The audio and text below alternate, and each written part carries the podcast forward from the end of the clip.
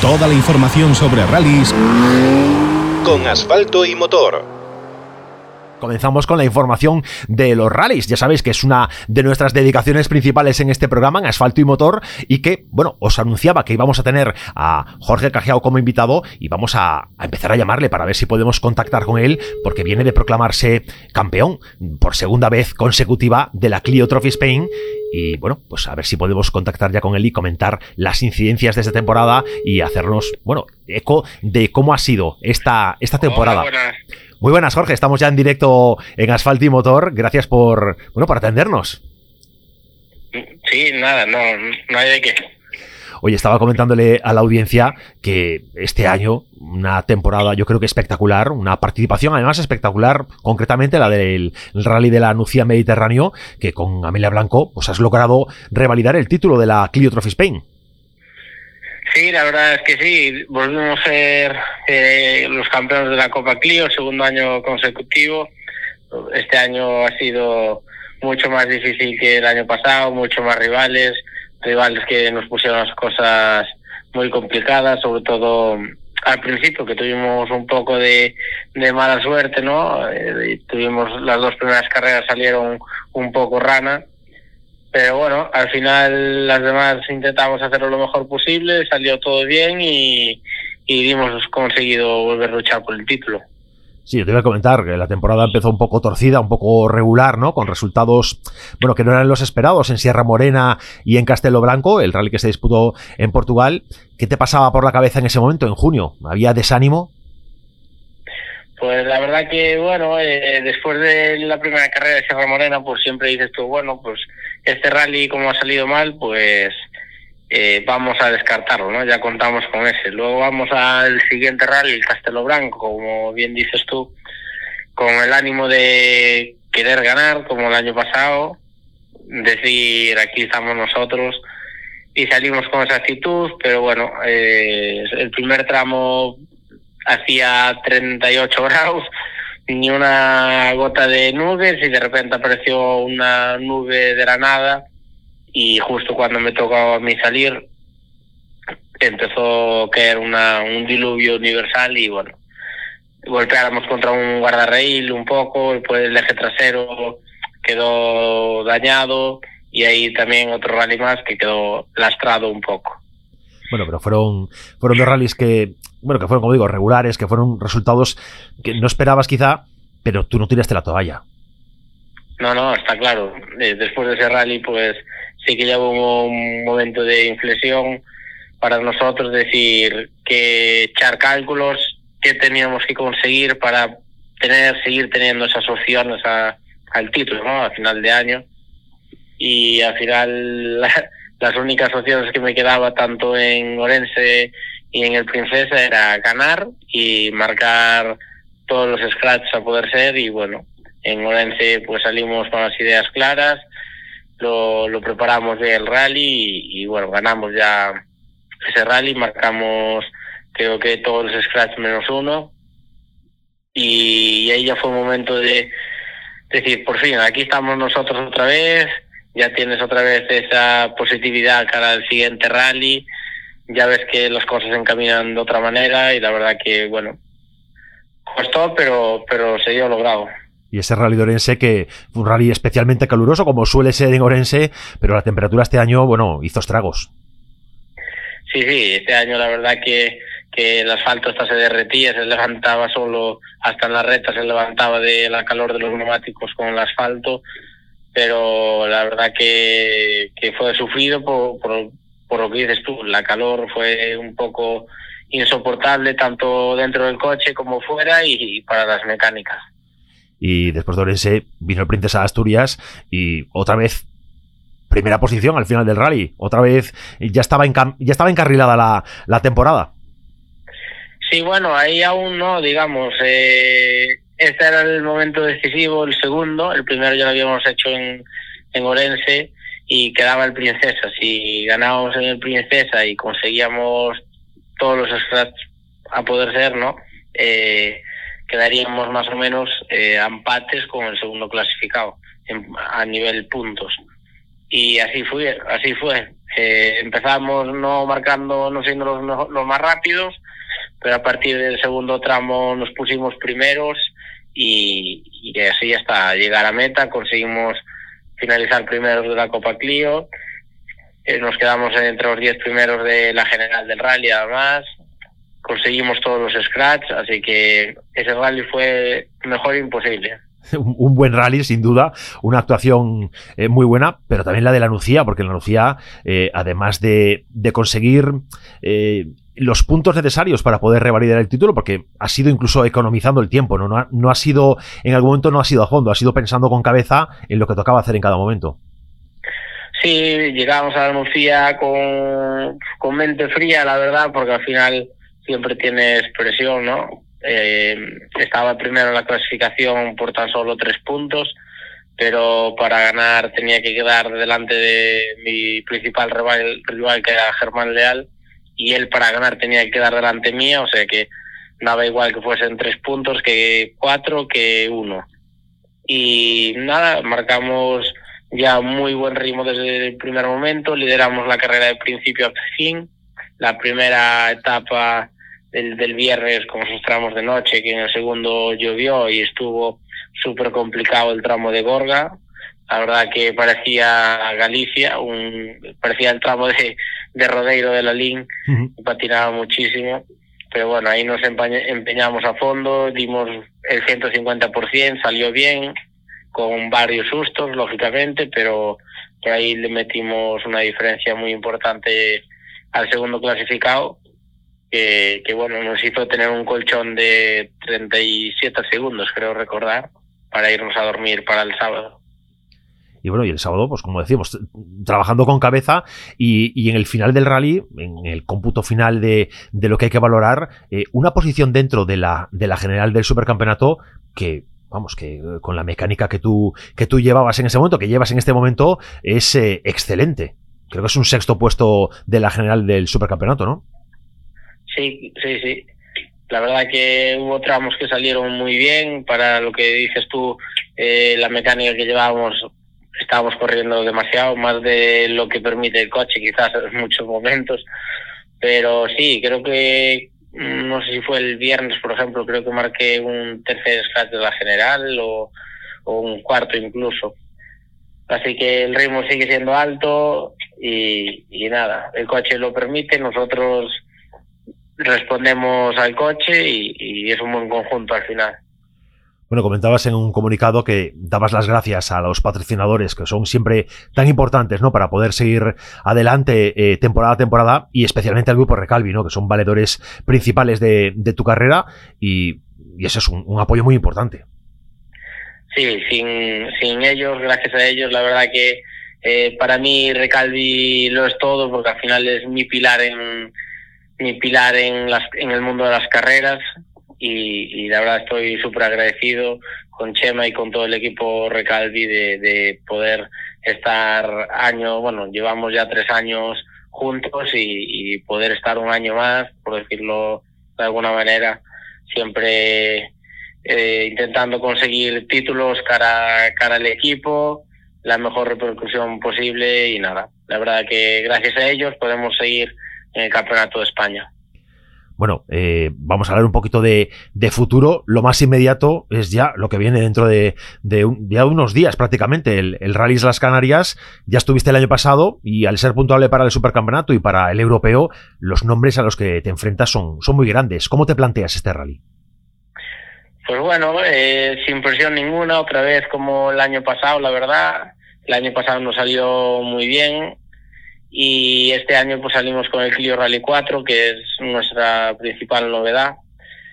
Y bueno rivales vamos a tener unos rivales muy duros la verdad porque bueno eh, en el europeo pues se está jugando eh, la general del europeo digamos de dos ruedas motrices Basas y Franceschi que, que son dos pilotos súper rápidos y luego en la junior del europeo también está jugándose la del campeonato eh, Franceschi Pajari, que es el actual, es un piloto finlandés, que es el actual campeón junior del World. Así que no va a ser nada fácil, aparte de que también, bueno, pues va, va Alejandro Cachón y, también va el otro piloto francés que es oficial de Renault, eh, Fotia, así que fácil no nos lo van a poner, pero bueno, nosotros vamos a ir a intentar darlo todo igualmente e intentar pelear contra ellos. Lo bueno de correr sin presión, de no tener que, que hacer un resultado sí o sí, que no, que, no es, que no es un resultado que haya que imponerse por narices, al final esa falta de presión también te permite, bueno, pues afrontar los, los tramos de otra forma, ¿no? Entiendo que, bueno, que a veces los buenos resultados salen, salen cuando hay un poquito de presión, pero también cuando, cuando vas suelto se puede disfrutar más. Sí, a veces incluso cuando no tienes presión y vas relajado, como quien dice, un poco con ritmo, pero sin querer dar más de sí, a veces incluso son mejores tiempos de esa manera que cuando sales al tramo y dices, voy a salir a atacar. Y a veces es peor salir así que, digamos, un ritmo constante, bueno, sin cometer ningún error fino, una conducción fina. Al final vale mucho eso también. Oye, cuando nos encontramos en el, en el podio del Rally Rías Baixas en Vigo, no sé si te acuerdas, yo estaba presentando el evento de, de protocolario de entrega de trofeos. Yo aprovechaba para lanzarle una picadita a Chema, a ver si la próxima temporada te tenemos en un programa aún más ambicioso. ¿Cómo va eso? bueno, eh, ahora mismo la verdad que, que aún estamos empezando a trabajar para el año que viene, no sabemos aún lo que nos deparará el futuro pero bueno, intentaremos eh, intentaremos seguir un paso arriba, un paso adelante, una montura mejor, digamos, pero bueno, no, no es fácil porque bueno, al final los patrocinios y dar un paso adelante es todo más caro y, los rallies cada día son más caros y entonces nos hacen falta más apoyos y bueno, dependerá un poco del patrocinio, del apoyo de la gente que hemos encontrado, digamos así, para poder sacar un proyecto mejor cara al 2022. Y en tu ambición, si tú tuvieras ese, si no tuviéramos el problema del presupuesto encima, que es algo muy importante y fundamental, ¿cuál sería tu ambición? ¿Cuál, ¿Qué te plantearías eh, para la próxima temporada? Uf, está difícil, ¿eh? porque habría muchas cosas si no hubiera falta de presupuesto. bueno, Pero bueno, aquí, si nos quedamos aquí en España, pues me gustaría poder correr con, con un R5, ¿no? Que es el coche más alto de, de la categoría más alta que puedo correr aquí en España y la verdad que sería un coche que me gustaría probarlo.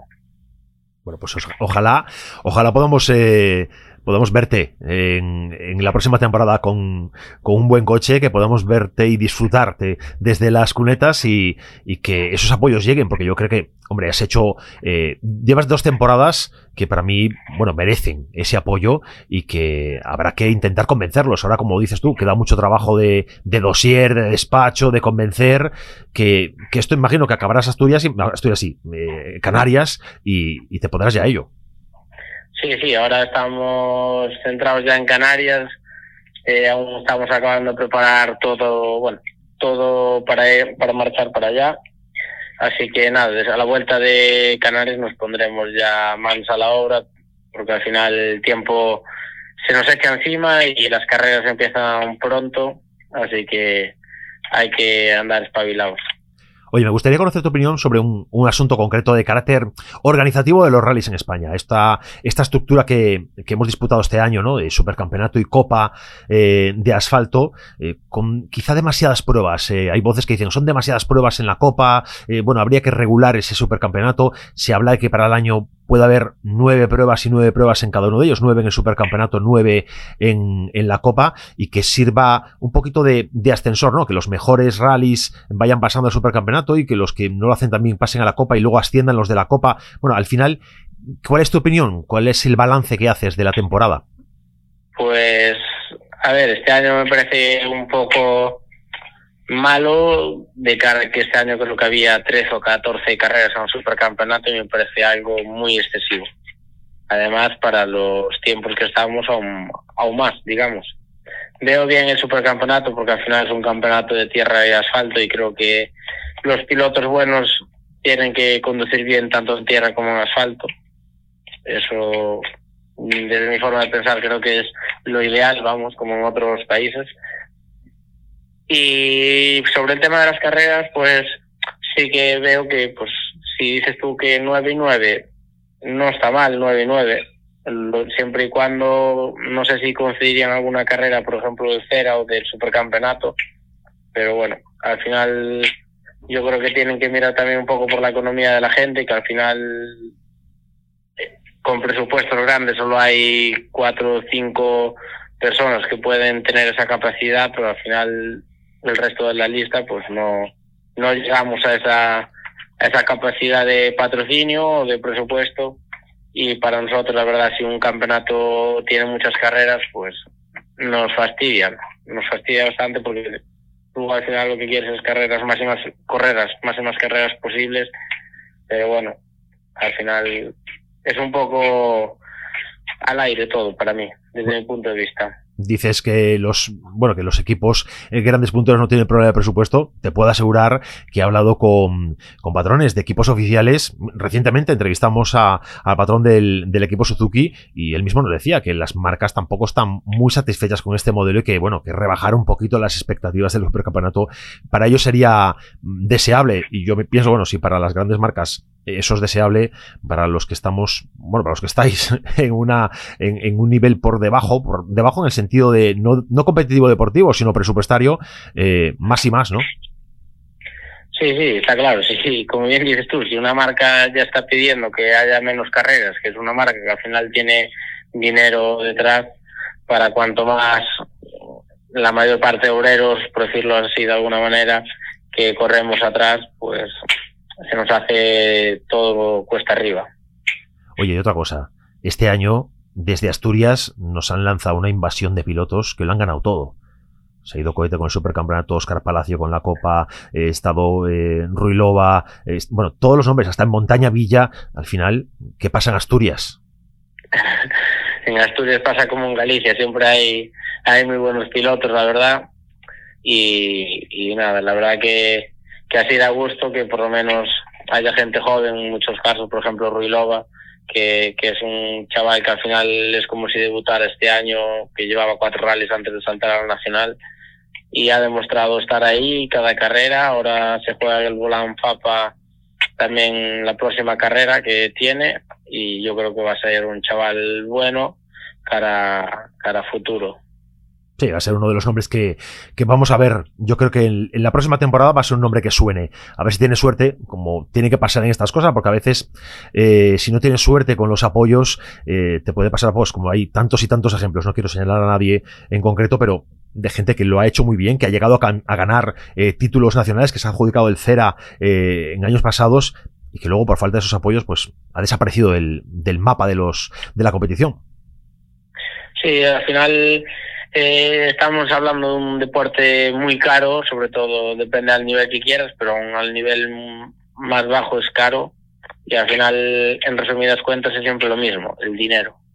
Este deporte es el dinero. Quien tenga dinero puede hacer lo que quiera. Si no, al final, por muy bueno que seas, si no tienes dinero, lo ves desde, desde casa en la televisión. Bueno, nosotros te, nosotros te deseamos de todas formas que, que, mantengas el espíritu competitivo que mantienes hasta ahora, que al final los, los resultados acaban dando casi siempre, eh, trayendo esos apoyos y trayendo eh, el acompañamiento necesario por parte de, de, patrocinadores. Te deseamos toda la suerte del mundo para el Rally Islas Canarias. Y oye, eh, ojalá podamos ver pues buenos resultados y que le estés peleando, le estés peleando tiempos a los de, a los de arriba en esa RC3. Ojalá, ojalá. a ver, a ver qué pasa, a ver qué depara el tiempo, a ver cómo, cómo es un poco todo aquello. Bueno, pues eh, Jorge Cajiao, que vienes de ganar ese título de la Clio Trophy Spain, bicampeón de la Clio Trophy Spain, corriendo muy rápido esta temporada. Deseamos verte, como decía, haciéndolo muy bien en Islas Calarias y gracias por estar con nosotros en Asfalto y Motor. Nada, gracias a vosotros por hacer el programa, que así da gusto que haya programas así, que se dediquen tiempo al mundo del motor, que la verdad que estamos un poco descatalogados en el mundo del deporte muchas veces. Así que nada, muchas gracias a vosotros. Gracias a ti, amigo. Un abrazo. Chao, chao.